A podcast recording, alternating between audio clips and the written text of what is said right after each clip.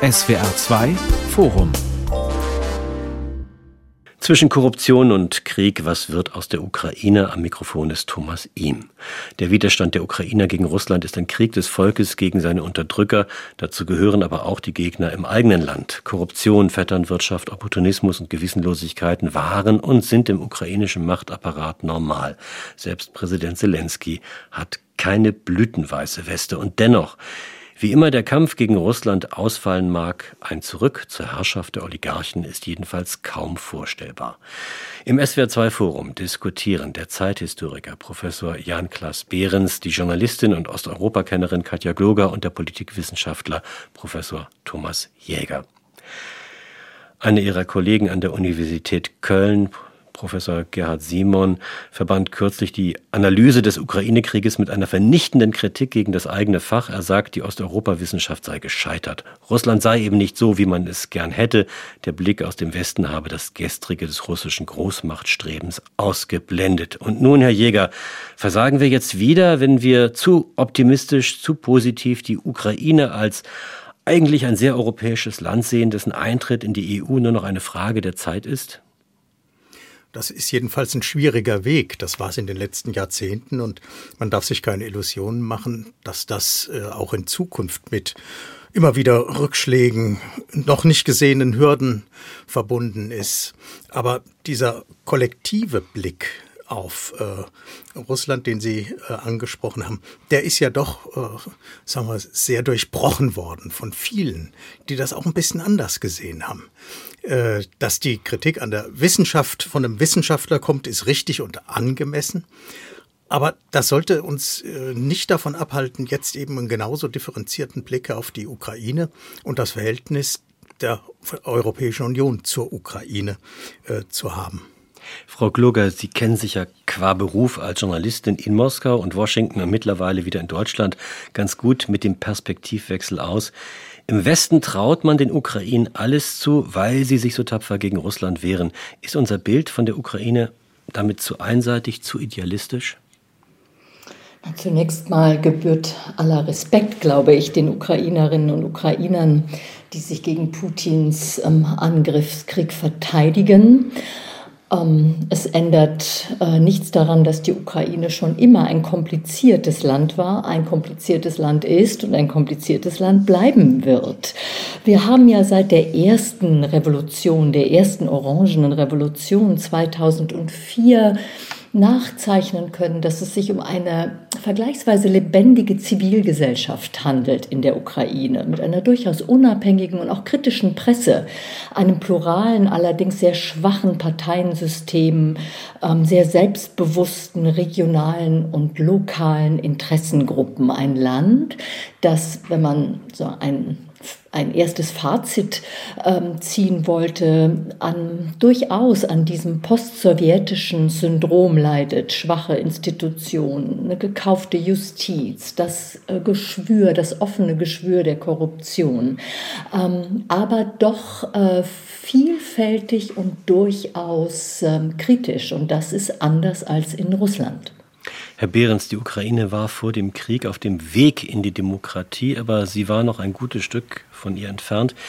Ist der Krieg ums Überleben jetzt eher hinderlich oder eher förderlich für die Entwicklung zum Guten hin?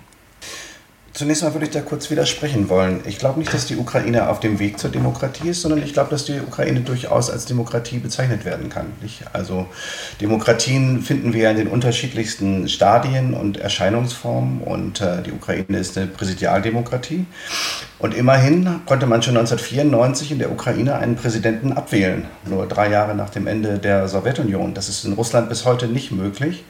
Und wenn wir sozusagen als kleinsten Nenner für äh, Demokratie definieren, dass ähm, das Volk seine Herrschenden abwählen kann, dann ist die Ukraine erstmal schon seit den 1990er Jahren eine Demokratie. Und wenn wir uns den postsowjetischen Raum anschauen, dann ist das ja schon viel.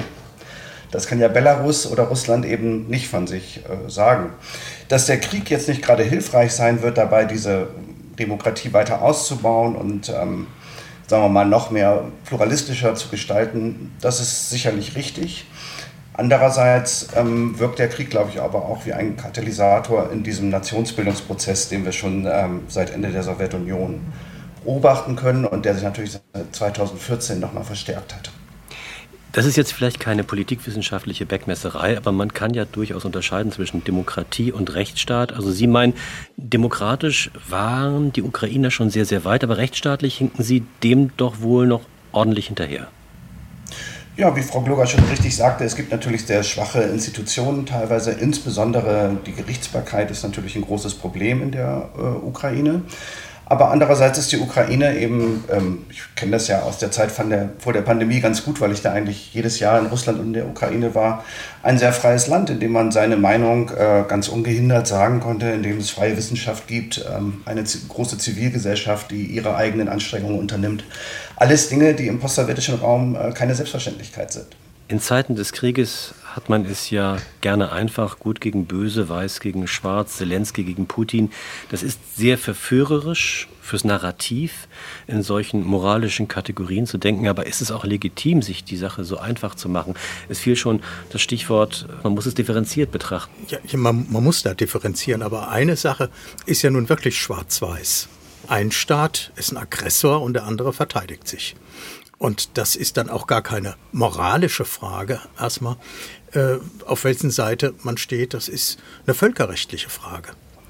Und äh, die europäischen Staaten haben aus gutem Grund sich zur Unterstützung der Ukraine entschlossen, weil sie nämlich anders als viele, die meinen, Russland äh, sitzt seinem eigenen Narrativ auf, dass es hier seine Sicherheit herstellt, erkennen, dass es eben ein Krieg ist, der auf die politische Dominanz über Europa abzielt.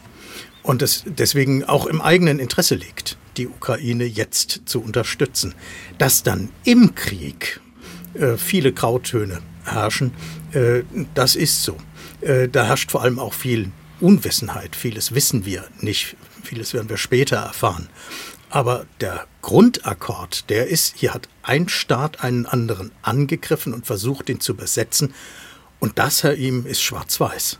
Stimmen Sie dem zu, Frau Kluger? Als Journalistin ist es ja eigentlich Ihre Aufgabe, meine Aufgabe, die Dinge möglichst einfach und fassbar zu machen. Und gut gegen böse, schwarz gegen weiß macht sich da immer ganz gut.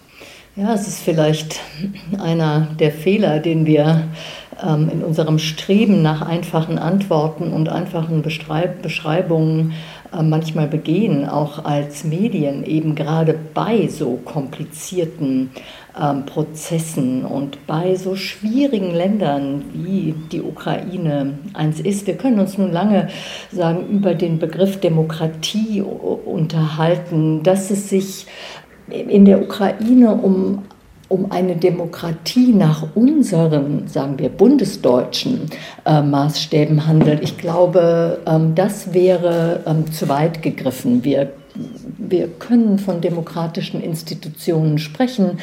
Herr Behrens hat es genannt, ein Land mit, mit, mit ziemlich freier Presse, ähm, in dem man seine Meinung frei und offen äußern kann, sein Parlament, seine Regierung, ähm, seinen Präsidenten wählen und abwählen kann, aber dennoch mit großen Limitierungen ist das, was Wissenschaftler ja auch als limitierte Demokratie oder ein, in gewisser Weise als ein hybrides System ähm, bezeichnen. Und ich denke, dass das etwas ist, auf was wir uns als Deutschland, ähm, aber auch als Europäische Union wir einstellen müssen, wann immer dieser Krieg und unter welchen Bedingungen auch immer er zu Ende geht. Und ich fürchte, es wird lange dauern, viel länger, als wir heute zu fürchten wagen. Ähm, wir werden es ähm, mit einem Land zu tun haben, das wichtige Institutionen ähm, weiter bauen muss, auch auf dem Weg in die Europäische Union. Und auch das wird ein langer Weg sein. Da würde ich Ihnen durchaus zustimmen, Frau Gloger. Andererseits muss man ja auch selbstkritisch sagen, dass es Staaten gibt in der Europäischen Union, die viel weniger demokratisch sind als die Ukraine. Ich denke da zum Beispiel an Absolut. Ungarn. Ungarn hat viel größere äh, Demokratieprobleme und trotzdem stellt niemand in Frage, dass es noch Teil der Europäischen Union äh, sein soll als die Ukraine. Und da muss man dann, glaube ich, auch nicht zu schwarz äh, sehen. Ich glaube sozusagen, dass die ukrainische Gesellschaft, insbesondere die Eliten wäre nochmal ein anderes Thema, die ukrainische Gesellschaft durchaus eine Vorstellung von Demokratie hat und diese auch umsetzen will. da darf ich gerne zustimmen, ähm, dass die Ukraine sich auf den Weg machen möchte und auch aus europäischer Sicht äh, auf den Weg machen sollte in Richtung Europäische Union. Das würde ich unbedingt ähm, unterschreiben. Aber es sind ja noch nicht mal ähm, Beitrittsverhandlungen auch nur ter terminiert. Und diese Beitrittsverhandlungen in die Europäische Union, die werden mit bestimmten Grundbedingungen schon verbunden sein. Und das wird für die Ukraine, für die ukrainische Gesellschaft eine Menge Arbeit sein. Und ich bin da gar nicht so pessimistisch, weil ich glaube, dass ähm, die ukrainische Zivilgesellschaft sehr viel stärker ist als in ganz vielen anderen postsowjetischen ähm, Staaten. Ich glaube auch, dass der Krieg und dieser Prozess einer ähm, endgültigen Nationsbildung der Ukraine, dass er dazu beitragen wird, dass sich dieses Land als westliches, als wirklich europäisches Land verstehen möchte. Dieser Prozess der Demokratisierung und Rechtsstaatlichkeit, der dauert ja schon in der Ukraine gut 30 Jahre und da sagen dann auch Beobachter in der EU, da hat sich relativ wenig getan. Die Oligarchen haben ihre Macht behalten. Justiz und Zoll und Polizei sind großteils korrupt, müssen es auch teilweise sein, weil die Gehälter so niedrig sind, dass man ohne Korruption gar nicht über die Runden kommt. Das sind irgendwie schlimme Zustände. Und selbst so ein Vorbild wie Zelensky, der in der gesamten Welt geachtet wird als der Kriegspräsident mit seinen Botschaften, selbst der hat ja Dreck am Stecken. Die Pandora Piper haben nachgewiesen, dass er und drei Dutzend andere Politiker in der Ukraine ordentlich Geld in Offshore-Firmen geschaufelt haben. Das ist natürlich für uns so als Publikum wahnsinnig frustrierend, weil man möchte seine Sympathien ja gerne den Guten geben, also in diesem Fall wirklich den Ukrainern. Und dann stören solche Informationen doch sehr. Wie, wie sollen wir denn damit umgehen? An den Fakten soweit wir sie kennen und nachvollziehen können, orientiert. Dass äh, es sich beim politischen System ähm, der Ukraine um ein System gehandelt hat und, und im Grunde bis heute handelt, in dem ähm, Oligarchen großen politischen Einfluss äh, haben, sich ja über Jahre Parlamentarier ähm, de facto gekauft haben. Es gab, gibt Menschen, die das ukrainische Parlament als den größten Business Club in Europa irgendwie be äh, bezeichnet haben in den, in den vergangenen Jahren. Die Macht der Oligarchen ist immer noch stark. Ähm, die Regierung unter Zelensky ähm, und die Präsidialadministration versucht sehr wohl, die Macht dieser Oligarchen einzuhegen, einzugrenzen, etwa ähm, durch das hohe Antikorruptionsgericht, auch durch die Arbeit der nationalen Antikorruptionsbehörde und der entsprechenden äh, Sonderstaatsanwaltschaft. Aber es scheint ja dann doch, zumindest bis zum Ausbruch des Krieges ähm, ein in Teilen selektives Vorgehen gegen einige Oligarchen gewesen zu sein und eben nicht ähm, gegen alle. Der Zelensky ist ja bei den Pandora Papers durchaus in guter Nachbarschaft. Also auch andere russische Oligarchen oder wo auch immer Oligarchen herkommen, haben auf die Art und Weise ihr Geld zu verstecken versucht, Herr Jäger. Ähm, wir reden jetzt von der Beschlagnahme russischen Geldes, russischer Vermögenswerte, die gerne im Ausland geparkt werden. Äh, müssen wir den Fokus vielleicht ein bisschen erweitern und sagen, auch den ukrainischen Oligarchen oder den kasachischen oder aserbaidschanischen oder möglicherweise auch den arabischen müsste man endlich mal ans, ans Leder? Naja, das, man könnte ja sozusagen eine rückwärts gültige Übergewinnsteuer äh, einführen. Nein, das war jetzt nicht ganz ernst gemeint. Und ich muss auch sagen, es ist nicht nur äh, der Blick auf irgendwelche ukrainische und russische äh, Oligarchen, die man da findet. Da sind eine ganze Reihe von Sängern, Schauspielern und sonst was dabei, die diese Wege nutzen, irgendwie äh, ihr Geld äh, wegzubekommen. Deswegen denke ich, das Erste, was man machen muss, man muss sich mal äh, frei machen davon, dass wir hier aus einer idealen äh, demokratischen Situation heraus über einen Staat sprechen, der noch einen Weg vor sich hat. Äh, haben wir nicht.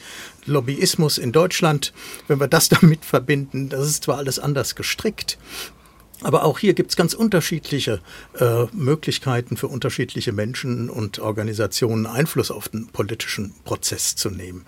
Also da ist vieles grauer, als man das äh, betrachtet, wenn, wenn man äh, sich diese Lage anschaut. Was aber richtig ist, ist, dass die Ukrainer selbst die Diskussion führen müssen, wenn es um den Wiederaufbau des Landes geht, wie sie mit denjenigen umgehen, die das Land äh, ausgebeutet haben in den letzten Jahren. Und da reichen sicher die kleinen Beiträge, die bisher gekommen sind, äh, nicht aus. Denn es ist ja so, dass äh, die, die Oligarchen jetzt, äh, wenn ich das richtig sehe, immerhin den in Anführungszeichen vielleicht vorläufigen Schulterschluss mit der Regierung gesucht haben, weil es ihnen darum geht, ihren Besitz zu retten möglichst viel jedenfalls äh, davon. Aber das ist eine Debatte, die in der Ukraine geführt werden muss. Wer muss was zu beitragen, um das alles wieder aufzubauen? Und das ist dann auch so ein kleiner Gradmesser dafür, wie aufgeklärt diese Gesellschaft ist, wie sie mit dieser Frage umgeht. Stützen die Oligarchen im Augenblick Zelensky und den Kampf gegen Russland? Herr Behrens? Ich glaube, man macht einen Fehler, wenn man auch von den Oligarchen als so ein Kollektiv spricht, was eine äh, sozusagen Position vertritt in der ukrainischen Politik. Das ist ja nicht so, sondern die Oligarchen sozusagen in der Ukraine haben ja ganz unterschiedliche Interessen und was wir dort beobachten können, wird ja auch in der Forschung häufig als Oligarchenpluralismus bezeichnet, weil man sozusagen verschiedene Oligarchen hat, die dann auch äh, um die Macht miteinander ähm, konkurrieren. Und lange Zeit hatte man ja auch sogar eine sehr einflussreiche Gruppe pro-russischer Oligarchen, die ja auch geduldet wurde. Mit Wetschuk, äh, der sozusagen auch eine wichtige politische Rolle gespielt hat in den, in den letzten 30 Jahren wir sollten trotzdem sozusagen ähm, die Oligarchen eben nicht im Plural betrachten, sondern jeden für sich. Das SWR2 Forum zum Thema zwischen Korruption und Krieg. Was wird aus der Ukraine mit Professor Jan-Klaas Behrens, Professor Thomas Jäger und der Journalistin Katja Gloger. Die Stärke der Zivilgesellschaft wurde immer wieder schon angesprochen und die Zivilgesellschaft ist wahrscheinlich das, das wichtigste, das größte, das bedeutendste Pfund für eine Demokratisierung und einen Wandel zu mehr Rechtsstaatlichkeit in der Ukraine. Was macht diese Zivilgesellschaft so stark? Was macht sie so Europa begeistert? Acht oder neun von zehn Ukrainern wollen unbedingt in die Europäische Union. Wie kommt das, Frau Gloger? Ich glaube zunächst einmal ganz simpel aus der Erfahrung, dass die Menschen in der Ukraine nicht so leben wollen wie die Menschen in Russland. Ähm, sie wollen sagen, mit diesem System sowohl politisch als auch ökonomisch als auch ideologisch wollen sie schlicht äh, nichts zu tun haben. Unabhängig davon, äh, dass es millionenfache verwandtschaftliche Beziehungen gibt, unabhängig davon, dass es eine über Jahrhunderte gewachsene sagen, kulturelle äh, Nähe gibt. Das alles existiert, aber ähm, mit Putin ähm, und dem System Putin, das ähm, dieser Präsident seinem ganzen Land auferzwingt, möchten sie schlicht nichts äh, zu tun haben. Und ähm, haben sich ja schon in der ersten Orangenrevolution 2004, ist ja auch schon eine ganze Weile her, ähm, haben sie sich ja eigentlich auch schon Richtung Europa orientiert. Ganz besonders dann noch einmal nach dem Maidan, dieser Revolution der Würde, wie es in der Ukraine selbst heißt, und dem dann nach all den wirren folgenden sagen, Assoziierungsabkommen mit der Europäischen Union, als sie gesehen haben, ja, es ist schwierig, es wird lange dauern, aber doch sehr pragmatisch sich ähm, Richtung Europa orientieren konnten, zum Beispiel auch ähm, durch eine Visafreiheit die es ihnen ermöglicht, ähm, zu reisen und ja auch ähm, in anderen europäischen Ländern ähm, zu arbeiten. Vielleicht machen wir uns ja immer noch ein falsches Bild von der Ukraine. Wir sehen jetzt jeden Tag Weizen und Weizenfelder und das erweckt die Assoziation, dass das ein sehr agrarisches Land sei. Das stimmt aber nicht. Die Ukraine ist äh, federführend in Sachen IT und Software und stellt da einiges auf die Beine, auch in Sachen Korruptionsbekämpfung. Der Kontakt zwischen Bürgern und Behörden ist sehr viel besser geworden, indem man einfach viele Behördengänge digitalisiert hat, per App erledigen kann. Und so muss man nicht mehr den Beamten vor Ort bestechen. Also könnten wir auch noch ein bisschen was von der Ukraine lernen? Absolut. Wenn ich ähm, mir anschaue, wie die Kinder ukrainischer Geflüchteter, die sich selbst ja gar nicht als Geflüchtete, sondern als Reisende bezeichnen, wie die ihren Schulunterricht machen. Sie sitzen irgendwo in einer kleinen Stadt in Deutschland, in einem Dorf ähm, in Deutschland und ähm, haben Online-Unterricht mit ihren Lehrerinnen und Lehrern ähm, in der Ukraine. Da können wir ja digitales Wunderland Deutschland in Anführungszeichen eigentlich nur von träumen. Also klar können wir, was Modernität ähm, betrifft, digitale Modernität, können wir schon ein Stückchen lernen von der Ukraine. Was können wir der Ukraine anbieten, Herr Jäger? Die EU-Mitgliedschaft wahrscheinlich so schnell dann doch noch nicht. Vielleicht eine Beitrittsperspektive unterhalb einer Mitgliedschaft, das ist ja wieder ins Gespräch gekommen durch Macron, also eine Art privilegierte Partnerschaft. Wäre das eine Lösung für die mittelfristige Zeit? Ja, das kommt darauf an, wie dieser Krieg ausgeht. Das äh, Ergebnis wird wesentlich darüber mitbestimmen, welche Perspektive die Ukraine dann haben kann. Denn äh, die Europäische Union ist ja nicht nur ein, eine internationale Organisation, die dann äh, den Aufbau und die Reform im Land unterstützen, sondern ist ja auch eine Gemeinschaft, die sich äh, gegenseitig äh, zum Beistand in sicherheitspolitischen Fragen verpflichtet hat. Und insofern wird die Frage, wie groß der russische ja sozusagen der russische Griff auf die Ukraine noch ist. Oder so anders gesagt, äh, wie stark man einen dort noch bestehenden Konflikt instrumentalisieren kann, um das, die Beziehung zwischen der Ukraine und der Europäischen Union zu stören. Darauf einen ganz wesentlichen Einfluss haben. Da kann man sich, wenn man so will, ein positives Szenario ausmalen und ein sehr negatives. Und das müssen wir einfach abwarten, äh, weil wir nicht wissen, wie dieser Krieg ausgeht. Aber wir können doch jetzt nicht auf das Ende des Krieges warten, bis wir Nein, Demokratisierungsbestrebungen sozusagen auch aktiv unterstützen. Erstmal hat die Ukraine den Kandidatenstatus bekommen. Das war ja nun nicht nur symbolisch, sondern äh, dabei geht es ja nun darum zu sehen, in welchen Bereichen man reformieren muss. Aber wenn die Frage ansteht, wie Sie sie formuliert haben, wird das ein Vollmitglied der Europäischen Union? Wird es irgendeine andere Konstruktion geben, äh, weil man eben den gegenseitigen Beistand im Krieg sich nicht zugestehen will? Das ist eine Frage, die auch damit zusammenhängt, wie sich die NATO in den nächsten Jahren entwickelt ob die Vereinigten Staaten in Europa engagiert bleiben. Das hängt alles miteinander zusammen. Und äh, sicher schließt das nicht aus, dass man dann bestimmte Projekte jetzt schon anschiebt. Aber diese in, in, in eine ferne Perspektive gelegte Frage des Status im Vergleich oder in Beziehung zur Europäischen Union, die hängt nach meiner Einschätzung vom Ausgang des Krieges ab. Und ich glaube, dass die EU selbst, wenn ich das sagen darf, da auch nicht einig ist, natürlich nicht. Also gerade in den osteuropäischen Staaten der EU gibt es, glaube ich, eine viel größere Unterstützung für die Ukraine, als wir uns das vorstellen können. Ich war kürzlich in Polen und Litauen. Da will man das natürlich ganz stark den Ukrainern äh, helfen. Nicht, ich weiß nicht, wie das in Portugal oder Spanien oder Italien aussieht. Da ist man wahrscheinlich eher ein bisschen abwartender. Insofern wird das natürlich auch eine gesamteuropäische Entscheidung am Ende sein. Ich glaube, es wären zwei Fragen, die eine etwas kurzfristiger, die andere vielleicht ähm, langfristiger. Ähm, wann immer sich ähm, Ukra der ukrainische Präsident, die ukrainische Regierung, die Gesellschaft entscheiden wird, ähm, in Gespräche oder sogar Verhandlungen mit Russland einzutreten über das Ende ähm, des Krieges. Und das ist eine Entscheidung, die die Menschen in der Ukraine irgendwie treffen müssen. Ähm, wird sich die Frage nach Sicherheitsgarantien durch westliche Staaten stellen? Es ist eine Frage, ähm, die wir uns in Deutschland auch äh, stellen müssen und der wir uns stellen müssen. Sind wir ähm, als Deutschland ähm, sind wir als NATO, sind wir als Europäische Union ähm, bereit, solche Sicherheitsgarantien, und es müssen harte Sicherheitsgarantien sein, ähm, zu gewährleisten.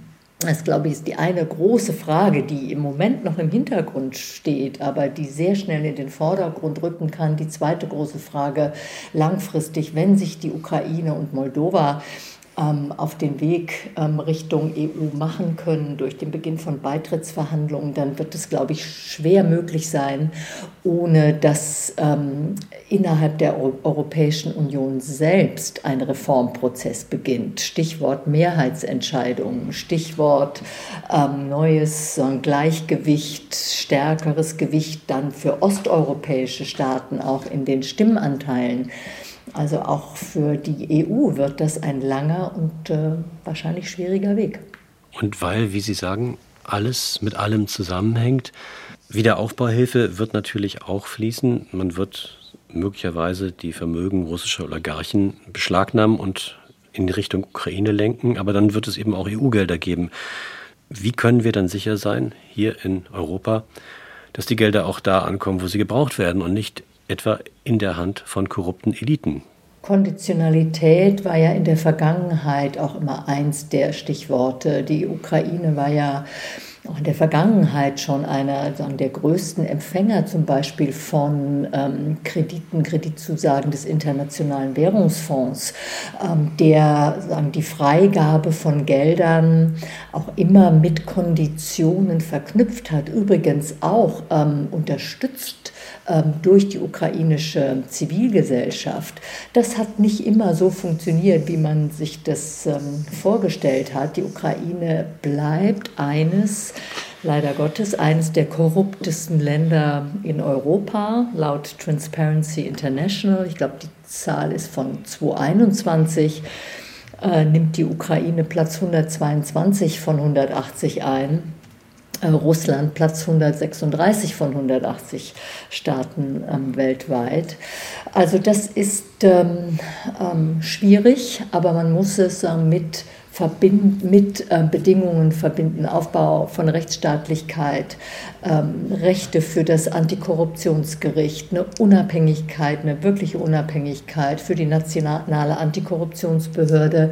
Und man wird sich sicher auch anschauen, wie die Machtkonzentration innerhalb der Präsidialadministration in Kiew nach, nach Ende eines Krieges äh, sein wird. Also wird sagen, die Präsidialadministration zum faktischen ähm, Machtzentrum wird ähm, Zelensky weiterhin mit ähm, einer Gruppe engster Freunde und Weggefährten, ja zum Teil aus Kinder- oder Studientagen, ähm, regieren. Ähm, Menschen, die er auf entscheidende Posten gesetzt hat, Chef des Sicherheitsrats, ähm, bis vor kurzem auch der Direktor des ukrainischen Geheimdienstes etwa.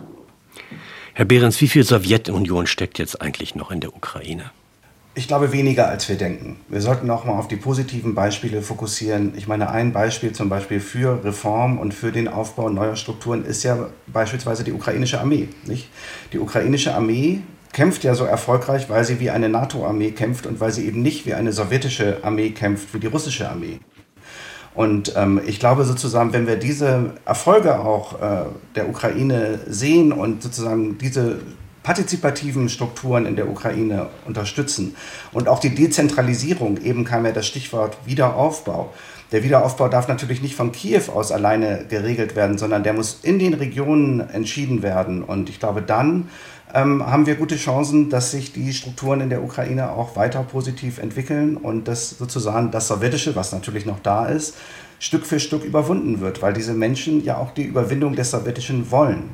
Drei Grundbedingungen gibt es für den EU-Beitritt, nämlich stabile Institutionen und die Einhaltung der Regeln, dann eine funktionsfähige Marktwirtschaft und letztlich die Verpflichtung auf die EU-Ziele der politischen Union und der Währungsunion etwa.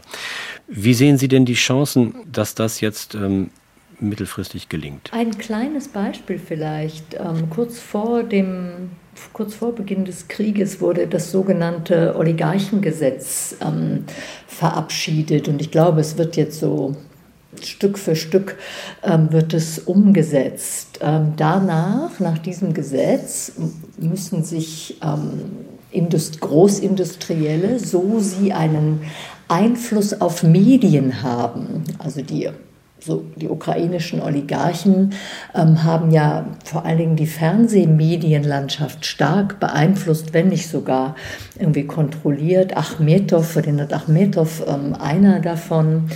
Also diese Großindustriellen müssen sich jetzt entsprechend registrieren lassen, wenn sie über großen medialen Einfluss ähm, verfügen. Und wenn sie in dieses Register äh, fallen, dann dürfen sie irgendwie keine Parteien mehr finanzieren, sie dürfen ähm, ähm, keine keine privaten Demonstrationen mehr finanzieren. Also es mag uns ein wenig absurd vielleicht vorkommen ähm, in dieser äh, Reihenfolge, in dieser Aneinanderreihung von Bedingungen, aber immerhin, ähm, es scheint ja zu funktionieren. Achmetow zum Beispiel hat ähm, vor kurzem, ich glaube erst ein paar Monate her oder wenige Wochen sogar erst her, ähm, hat er ähm, die Beteiligung an seinen insgesamt elf Fernsehstationen aufgegeben, unter großem Bedauern, wie er sagte. Und gleichzeitig dann in soziale Medien und anderes investiert. Ist das jetzt eine Verbesserung oder eine Verschlimmbesserung? Es ist jedenfalls keine katastrophale Verschlechterung. Ich meine, ähm, es wird lange dauern.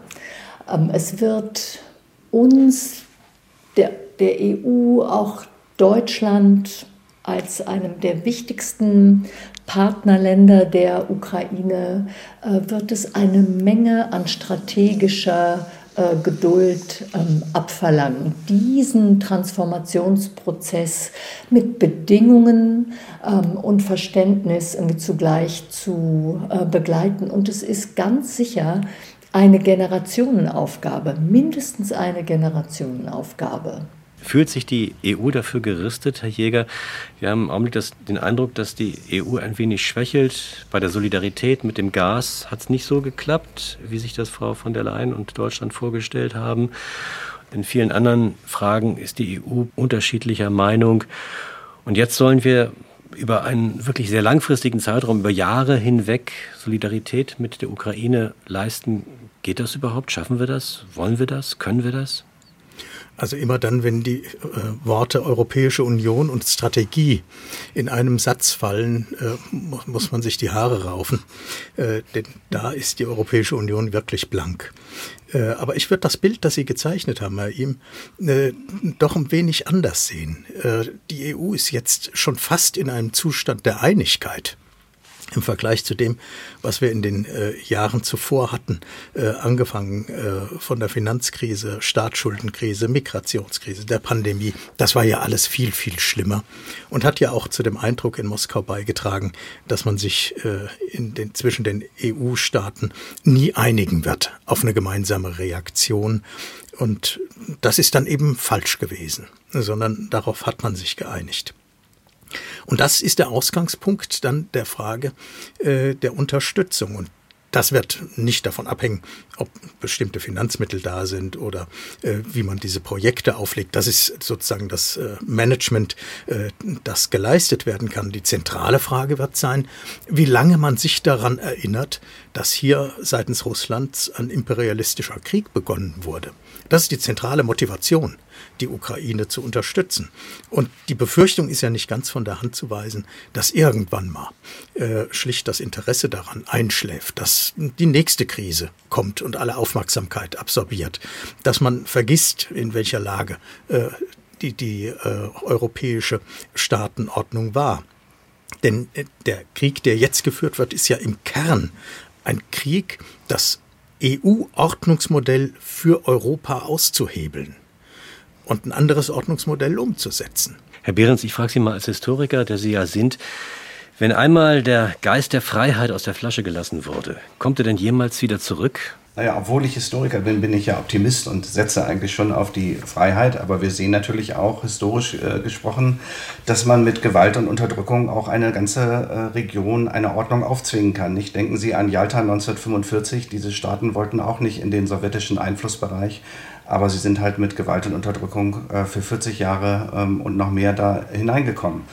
Und es ist äh, zu einfach, glaube ich, zu sagen, wenn der Geist der Freiheit einmal aus der Flasche ist, dann ähm, kann man ihn nicht wieder einfangen. Nein, für die Freiheit muss man auch kämpfen. Das sehen wir hier in der Ukraine in diesen Tagen und Wochen. Und ich glaube sozusagen, uns Deutschen fällt es manchmal ein bisschen schwerer als anderen Nationen, das zu erkennen, weil wir nicht so einen empathischen Freiheitsbegriff haben, der sozusagen ähm, auch aus der Geschichte heraus ähm, diese Sympathie mit Freiheitskämpfen als etwas Selbstverständliches ansieht, wie das beispielsweise eher in Polen oder Frankreich der Fall ist, wo man sozusagen auch diese historischen Beispiele hat äh, des erfolgreichen Freiheitskampfes. Haben wir, wir doch. Haben ja schon also wir, wir hatten doch den, den, den, Krieg gegen Napoleon. Ich meine, gut, das ist jetzt ein Weilchen her und vielleicht nicht mehr jedem so präsent, aber es Wer war ein, ein, ein Freiheitskrieg, ein Freiheitskrieg gegen einen imperialistischen Aggressor. Und ja, ein, ein Volksheer hat damals gekämpft, keine Söldnerarmee, und man dachte schon, die Freiheit kommt. Kam dann nicht, kam die Restauration, aber die Freiheit lebte an Biedermeier ein bisschen versteckt und dann war sie wieder da. Ja, aber wir als Deutsche haben uns ja auch andere Mythen gegeben. Unser Nie wieder Krieg äh, sozusagen Mythos, den wir gepflegt haben bis vor kurzem oder eben auch ähm, eher ähm, sozusagen ähm, diesen Mythos auch der friedlichen Revolution von 1989. Ich habe diese Erfahrung selber gemacht 2014, als ich versucht habe, äh, auch in Deutschland diese Maidan-Bewegung so ein bisschen zu erklären. Und viele Deutsche haben sehr mit dem Maidan gefremdelt, weil es dort eben auch äh, zu Gewalt gekommen ist. Und ich glaube, diese Gewalt ist auch etwas, was die deutsche Gesellschaft, diese sogenannte postheroische Gesellschaft, immer wieder ein Stück weit abschreckt. In Deutschland kann man sich ja schon nicht, nicht wirklich vorstellen, dass man einen Krieg auch gewinnen kann. Ich weiß nicht, ob der Weg zur Freiheit, ob er so unumkehrbar ist ähm, oder ob da nicht auch große und furchtbare irgendwie Umwege irgendwie gegangen werden. Was ich mir wünsche und worauf ich hoffe, ist, dass Europa, dass auch Deutschland, auch nach der Erfahrung mit der Ukraine der vergangenen Jahre, der Maidan, die völkerrechtswidrige Annexion der Krim, der Abschuss von MH17 298 ähm, Menschen, ähm, die, da, die alleine dabei gestorben sind, der der seit Jahren, seit acht Jahren andauernde Krieg nun im Osten der Ukraine mit weit über 13.000 Toten, dass wir äh, daraus gelernt haben, dass wir ähm, nicht weggucken dürfen. Und dass wir nicht glauben ähm, dürfen, dass wir einen autoritären Herrscher, der äh, mehr und mehr diktatorische Züge hat, nämlich Wladimir Putin, dass wir ihn damit befrieden können, indem wir einen Pipeline-Deal äh, mit ihm machen. Die Ukraine ist ähm, für Wladimir Putin sagen, das wichtigste historische Kapitel, was er für seine Präsidentschaft ähm, schreiben möchte. Ähm, und das ist die Ausgangslage, fürchte ich.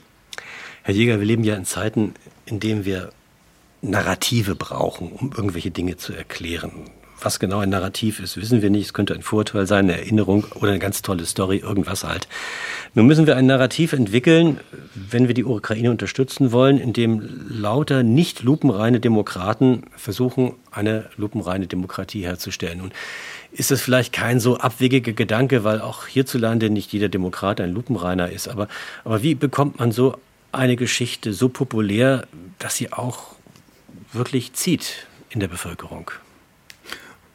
Naja, wichtig ist erstmal, dass sie bei denen äh, verstanden wird, die für Entscheidungen zuständig sind. Äh, manchmal äh, mag das Politik ja auch, wenn die Bevölkerung nicht so genau hinschaut, wenn sie andere Themen für wichtig hält, das erweitert den Handlungsspielraum. Da muss man nicht alles rechtfertigen. Äh, und insofern wäre das schon mal ein Narrativ, äh, was man äh, wählen könnte. Und manchmal muss man das gar nicht entscheiden, weil eben irgendwas geschieht, was die Aufmerksamkeit der Öffentlichkeit auf andere Fragen lenkt. Aber bei der Wahl dessen muss man ja immer darauf achten, was kommt an. was bringt wirklich die Unterstützung. Und da ist das, worüber wir bisher auch gesprochen haben, nämlich die Europäische Union, äh, eher ein schlechter Ausgangspunkt, äh, weil das nicht wirklich motivierend ist und äh, Vertrauen einflößt in weiten Teilen der Bevölkerung, sondern da ganz andere Bilder mit in Zusammenhang gebracht werden. Äh, deswegen wird man auch hier sehen müssen, wie geht das Ganze aus und wie sind dann auch die jeweils bilateralen Beziehungen, weil man nicht die europäische Öffentlichkeit ansprechen äh, kann, sondern unterschiedliche nationale Öffentlichkeiten angesprochen werden müssen, um dann äh, eine Vorstellung davon zu entwickeln, äh, wie sich diese Europäische Union in ihre Zukunft bewegt. Und äh, auch das wird verbunden sein mit ganz unterschiedlichen Schwerpunkten. Es ist vorhin schon angesprochen worden, dass selbstverständlich die baltischen Staaten und Polen andere Interessen haben als äh, die, die, die Mittelmeerstaaten. Das wird auch so bleiben. Und deswegen wird es auch eine gewisse Anzahl an Aufmerksamkeiten und Narrativen geben, die hier nötig sind, um weiter gemeinsame Entscheidungen treffen zu können. Kann man das Leuten auf einfache Art und Weise begreifbar machen, dass möglicherweise die Heizung jetzt wirklich runtergestellt werden muss, dass das Tempo reduziert wird, dass wir Einschränkungen hinnehmen, dass die Wirtschaft kränkelt, weil wir der Ukraine einfach äh, helfen wollen in ihrem Kampf gegen Russland. Dazu braucht es ja ein starkes Symbol, starke Zeichen. Haben wir die überhaupt, Herr Behrens? Na, ich glaube, dass man den Leuten einfach vermitteln muss, äh, der deutschen Gesellschaft, äh, dass die Ukrainer auch für uns kämpfen. Nicht? Ähm, wir befinden uns auch in einem Konflikt mit Russland und zum Glück ist es bei uns momentan so, dass es nicht unsere Soldaten sind, die diesen Konflikt militärisch austragen. Wir sind in einem Wirtschaftskrieg mit Russland. Aber die Politik sollte auch ehrlich der Bevölkerung sagen, dass ein solcher Wirtschaftskrieg mit Russland, in dem wir uns befinden, Kosten haben wird. Und ein Konflikt mit einer so großen Macht wie Russland, den wir jetzt führen, der wird nicht ohne Kosten ähm, zu führen führen sein. Und äh, wenn man da ehrlich ist, glaube ich, ähm, gewinnt man als Politiker oder als politische Klasse auch eher das Vertrauen, als wenn man sozusagen die Illusion erweckt, äh, dass das sozusagen ohne schwere Belastungen gehen wird. Nein, diese Belastungen werden kommen. Und man muss schauen dann, dass man sie so sozial abfedert, äh, wie das eben möglich ist. Aber trotzdem gehe ich davon aus, dass wir ja auch hier in Deutschland natürlich Wohlstandsverluste haben werden durch diesen Krieg. Frau Gloger, die Deutschen haben bekanntlich ein großes Herz, aber begrenzte Möglichkeiten. Viele Deutsche spenden gerne, wenn sie Not in der Welt sehen und öffnen ihr Portemonnaie für die gute Sache.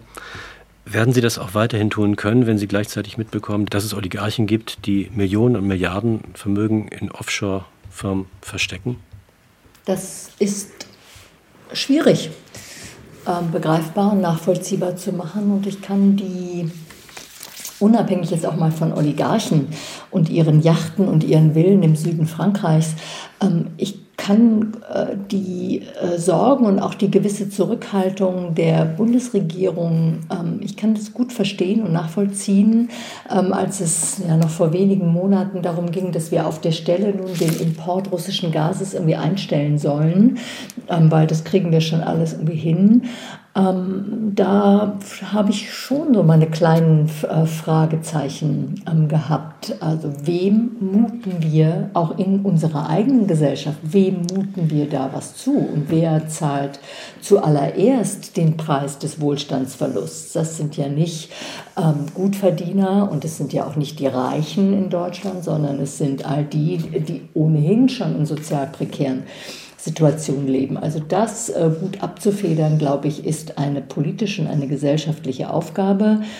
Und ansonsten, ich würde mir so sehr wünschen, ähm, dass wir, und da kann ja jeder Einzelne auch jenseits einer Geldspende so viel mehr tun, ich wünsche mir, dass wir uns dann doch ein bisschen mehr interessieren und uns ein bisschen mehr einlassen auf die komplizierte, so tragische ähm, äh, und komplexe Geschichte der postsowjetischen Gesellschaften, der, des, der Ukraine, aber auch Russland, so dass wir vielleicht eine Ahnung davon bekommen, was es heißt, irgendwie ein Jahrhundert lang Terror und Gewalt ausgesetzt ähm, gewesen zu sein, dass wir uns mit unserer eigenen ähm, Geschichte in diesen Ländern, dem Krieg der Deutschen in der Ukraine, in Russland gegen die Völker der Sowjetunion, dass wir uns damit mehr beschäftigen, auch mehr Verständnis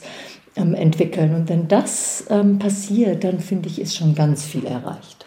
Katja Gloger, Journalistin, Professor Dr. Thomas Jäger, Politikwissenschaftler und Professor Dr. Jan Klaas Behrens, Historiker. Wir diskutierten über das Thema zwischen Korruption und Krieg. Was wird aus der Ukraine? Hier im SWR 2 Forum. Am Mikrofon war Thomas Ihm.